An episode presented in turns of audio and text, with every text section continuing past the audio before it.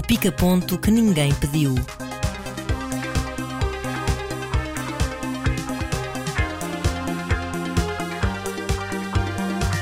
Neste pica-ponto vamos ter feitos do cinema português, uma baleia e dois filmes de animação nomeados para os Oscars, um díptico de terror, o grande cineasta brasileiro Glauber Rocha e a Amazónia filmada por uma portuguesa. E começamos com os dois Joões. Estes dois Joões que tiveram o azar de ser apresentados pelo João deste podcast, que claramente é o lado ibérico que não interessa. São os meus homónimos. São homónimos apenas, não são, não são sequer eh, da tua, do teu país natal e tu não devias estar a evocar esta conquista como se fosse tua. Acho isso vergonhoso e levarás açoites atempadamente. Eu saúdo, dou os parabéns e fico feliz e estou a torcer, eh, quer nos festivais, quer nos Oscars. A verdade é que falamos aqui do João Canijo e do João Gonzalez. O João Gonzalez venceu os prémios Annie, são basicamente os grandes prémios do cinema de animação nos Estados Unidos. Normalmente, e o João vai falar já disso a seguir do seu lado matemático, normalmente não indicam que vai dar em vitória certeira nos Oscars, mas de qualquer forma é um reconhecimento muito, muito grande do João Gonzalez e da curta, do Ice Merchants, que todos nós sabemos está nomeada para o Oscar de melhor curta de animação. É isso, ou seja, não, há um, não é um sinal de que o Oscar está garantido, porque não tem havido grande coincidência. Uh, falaremos disso na próxima semana melhor no, no, no especial da antevisão dos Oscars. No entanto, vale por si só. É mais um sinal de grande prestígio deste filme e do, do trabalho da Call Animation e do João Gonzalez. Exatamente. E o outro João premiado é o João Canijo, realizador, de, entre outros filmes, do Sangue do Meu Sangue, um filme que tanto eu como o João Turgal gostamos muito. Uhum, sem dúvida. Uh, eu já vi vários do Canijo, acho que gostei de todos, mas esse é, é- é o mais Esse filme especial é, para mim. É especial. E agora venceu o Urso Prata, prémio do júri, e a verdade é que estamos. É uma espécie de medalha de bronze, neste caso. Ou seja, Mas é uma belíssima medalha. Sem dúvida, e acho, eu tenho ideia que é inédito, ou seja, João César Monteiro e Manuel de Oliveira ganharam o equivalente às VAS, Uhum. para, para simplificar, medalhas de prata, medalhas de bronze em eh, Cannes e Veneza, mas em Berlim eu creio que nenhum realizador português tinha conseguido um prémio desta envergadura. Portanto, estamos agora muito curiosos para ver este mal viver. Que no fundo é um díptico, porque é mal viver, Ver e viver depois mal, há o né? viver mal, que é o outro lado, ou seja, são dois filmes diferentes, um deles é que venceu o prémio, mas eles vão estrear em maio, pelo menos o, o, o Mal Viver, o que venceu o prémio, e estamos muito curiosos. Acho que é seguro dizer que pelo menos vamos tentar ter o João Canijo no podcast. É isso, mas é, sabendo, sabendo que é difícil, mas o nosso esforço O nós nosso vamos esforço ter. Exatamente. Seguimos, eh, a propósito de Oscars, que já falámos há pouco, vamos para um filme que está nomeado para alguns Oscars. Sim, finalmente vi o A Baleia, o The Whale, o novo filme do Darren Aronofsky, que é um realizador que eu muito estimo. Ah, o filme conta com uma performance central surpreendente de um ator que acho que todos nos lembramos nos anos 90 inícios de 2000 ser uma espécie de pin-up, né, de quebra-corações e de um herói de aventura, uma espécie de novo Harrison Ford, que é o Brandon Fraser. A vida do Brandon Fraser deu muitas voltas e, passados estes anos todos, ele aparece completamente desfigurado e transfigurado neste filme do Aronofsky, por prostéticos e por maquilhagem. Ele não está, de facto, assim como muita gente acreditou que ele estaria, infelizmente não. Convinha que não, não pôr a vida dele em risco, não é? Sim, claro. E é exatamente sobre isso que o filme é. Eu, os últimos filmes do Aronofsky, fiquei muito dividido. Eu gosto muito do The Fountain, gosto muito do Black Swan. O Requiem for a Dream eu acho que é um filme bastante sobrevalorizado, mas também é um filme bem executado. Não acho nada, acho nada sobrevalorizado, Ok. acho que é- tem o reconhecimento eh, adequado ao valor. É, é talvez o meu filme favorito, o Aronofsky, mas gosto muito dos outros dois que referiste. O único dele que eu ainda não vi foi o Pi, é o primeiro de todos. É uma fricalhice, mas é uma, É uma boa fricalhice. Uma, boa fricalhice. E depois temos ali para o meio o Noé e o Mother, que são dois filmes que eu fiquei com sentimentos conflituosos, porque por um lado admirei, por outro lado achei ridículos. Portanto, não sei muito bem. Começou a cair. E agora eu acho que caiu outra vez. Pois, eu não sei se é outra vez. Eu acho que ele, ele, de certo modo, ele é a única coisa que torna este filme um bocadinho mais interessante. Não acho, porque acho que não, não há grande marca. Ou seja, eu sinto que estou a ver uma, uma espécie de peça de Isso é- filmada, isso é- isso é evidente. mas em que o, o que o cinema pode dar mais aqui não está lá. Parece que ele limita-se a, a ser um Hum. tarefeiro, sem grande marca nesta recriação deste universo muito particular, de uma casa onde está um tipo ultra obeso a morrer, eh, acho que não é spoiler dizer isto, com os conflitos psicológicos, identitários que estão dentro da cabeça daquele professor, um, em período de pandemia, e é assim que nós o conhecemos. Mas depois o filme, não, não só em termos de argumento, falha, como eu acho que falha da própria realização. Acho que até é demasiado púdico a uma dada altura. Pudico, Sim. curioso. O filme tem tido algumas críticas à volta de ser gordofóbico. Que é uma coisa curiosa, que eu acho que se há coisa que o filme não é, Nada disso. é gordofóbico, até Não, porque não, eu não. acho que o foco do filme não é uh, o, estado físico em que a personagem central se, se encontra. O filme é sobre depressão, é sobre Uhum. já não ter razões para viver e porque é que se continua, é sobre muita coisa, mas claramente não é sobre a obesidade. A obesidade é uma característica que acabou por acontecer àquela pessoa por uma série de, de fatores e o filme explora esses fatores e o filme, na verdade, é sobre esses fatores. É um distúrbio alimentar, mas que é psicológico, não é? Exatamente, Como exatamente. a maior parte Como- como, muitos distúrbios exatamente são, não é? Eu acho que o filme perde um pouco por não ter a mesma vibração nas personagens secundárias que tem no ator principal. Eu fiquei muito Certo. impressionado com a performance do Brandon Fraser, apesar de achar que é um bocadinho monotonal. Acho que ele está sempre na mesma nota de, de representação e sempre num certo coitadismo. eh, É isso. Mas é- mesmo assim eu achei muito franca, muito honesta, muito dedicada a performance dele. E não é só a parte física, mesmo tudo que ele produz, como naquela performance, a forma como ele controla a câmara, como ele controla os atores à volta dele, é muito, muito bem feito mesmo. E é uma personagem que não se mexe. Ou melhor, Um o mexer faz parte da, da- da representação. Ele tem que se mexer de uma certa maneira e não há nenhum segundo daquele filme que eu não tenha comprado que ele tinha de facto aquele peso e, aquela, Uhum. e aquelas dificuldades.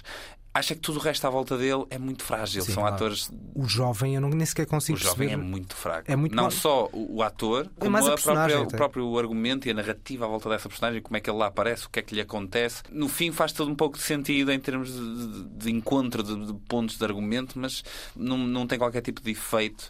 No entanto, eu, eu, eu, eu gostei do filme, não adorei, acho, um- acho um 6 em 10. E acho que o Aronofsky, e aí tendo a concordar contigo, não sei se o filme é demasiado púdico. Não púdico no Mas o sentido. Podia arriscar mais. Exatamente, acho que arrisca pouco em termos da filmagem, arrisca pouco no cenário da própria casa, Uhum. ou seja, parece tudo muito sem o objetivo de chocar minimamente. Isso às vezes até é bom, ou seja, não ser uma coisa demasiado Sim. chocante. E o Aronofsky Mas tende é- a ser um bocado pé no acelerador. Neste caso, a nível filme- zero. Sim. Ou seja, eu acho que é tudo no sentimento e às vezes muito, muito sentimentalão Sim. e pouco na, num certo realismo daquela cena. Ou seja, nós imaginaríamos aquele cenário ser um cenário Sim. difícil de ver. Nunca chega a ser muito. Não, e depois há uma coisa que é o filme tem esta tática que é sempre que ele começa a ter algum comportamento que nós percebemos que está associado ao distúrbio alimentar dele.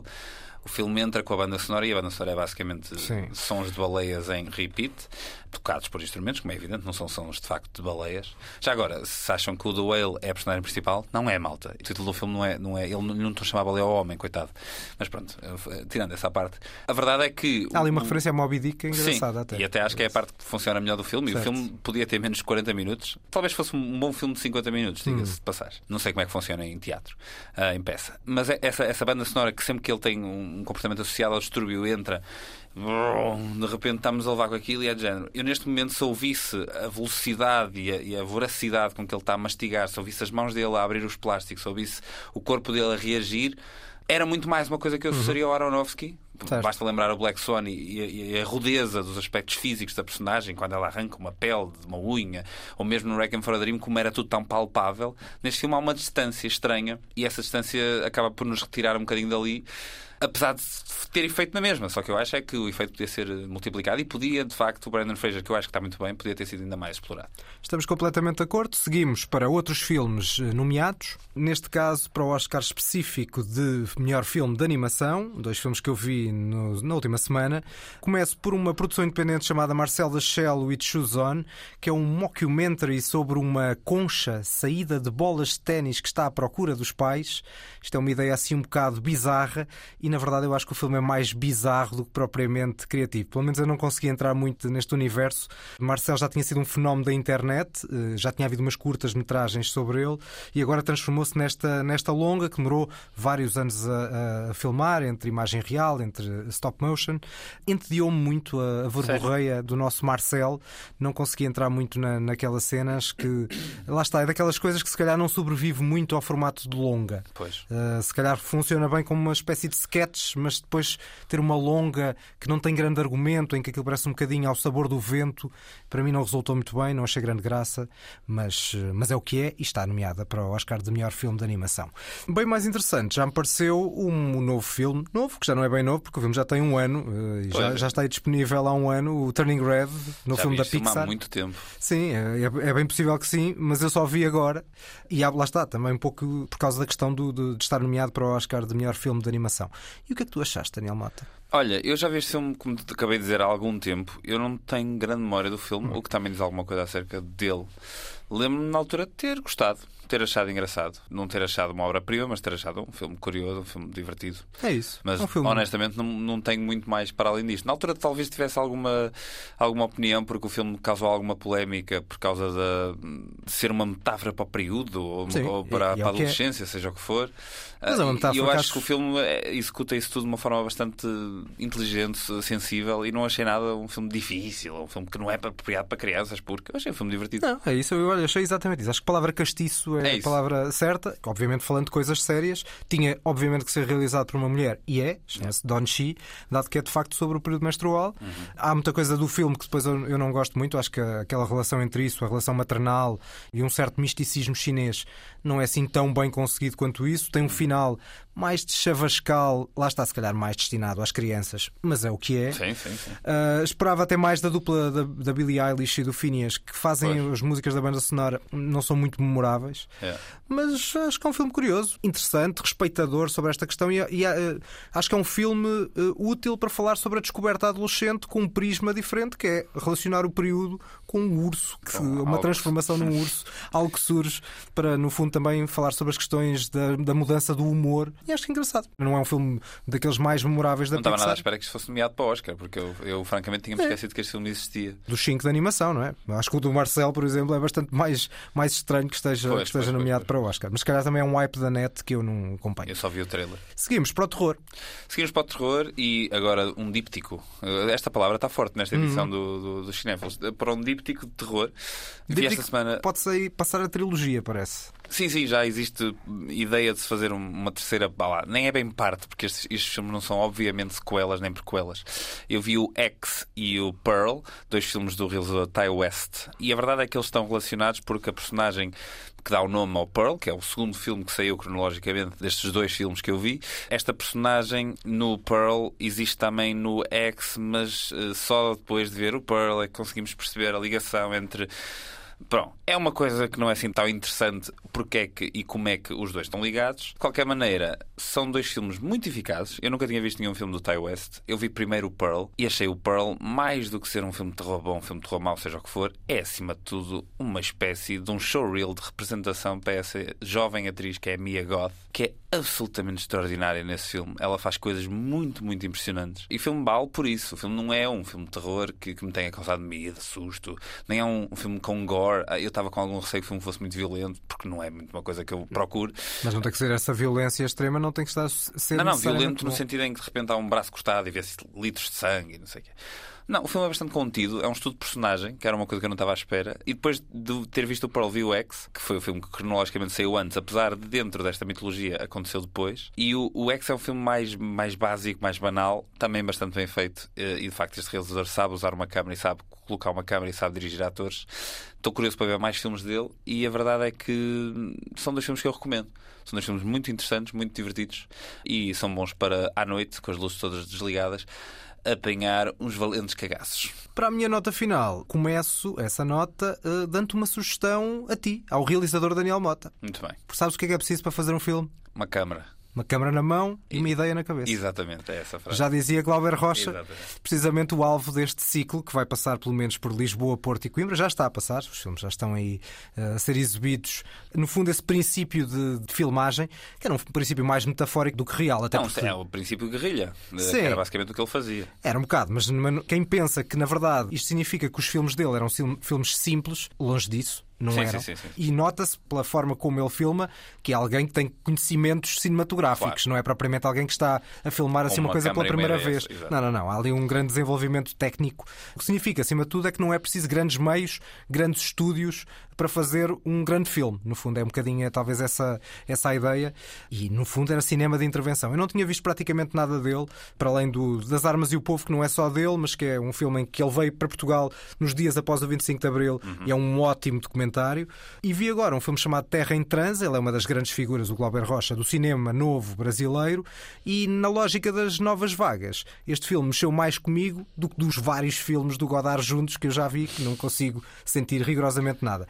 Este filme também não é simples, obviamente. Tem jump cuts em barda, tem sequências maradíssimas, em que o tempo anda para a frente e para trás, em que a própria narrativa é tudo menos linear. O próprio som ora é som que está da narrativa, ora não é, com vários sons musicais, com muitos tiros à mistura, mas é o transe do título. E é um belíssimo filme para mostrar o desencanto na altura, nos anos 60, com o autoritarismo, com o populismo, com a corrupção, com o cinismo dos magnatas, com a forma como o povo, as massas populares eram manipuladas.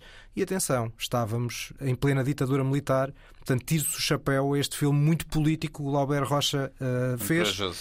Muito corajoso, sem dúvida. Uh, eu ainda não vi os outros filmes que estão agora em, em exibição, nomeadamente alguns deles que são uma espécie de westerns no sertão. O Deus e o Diabo na Terra do Sol, o António das Mortes.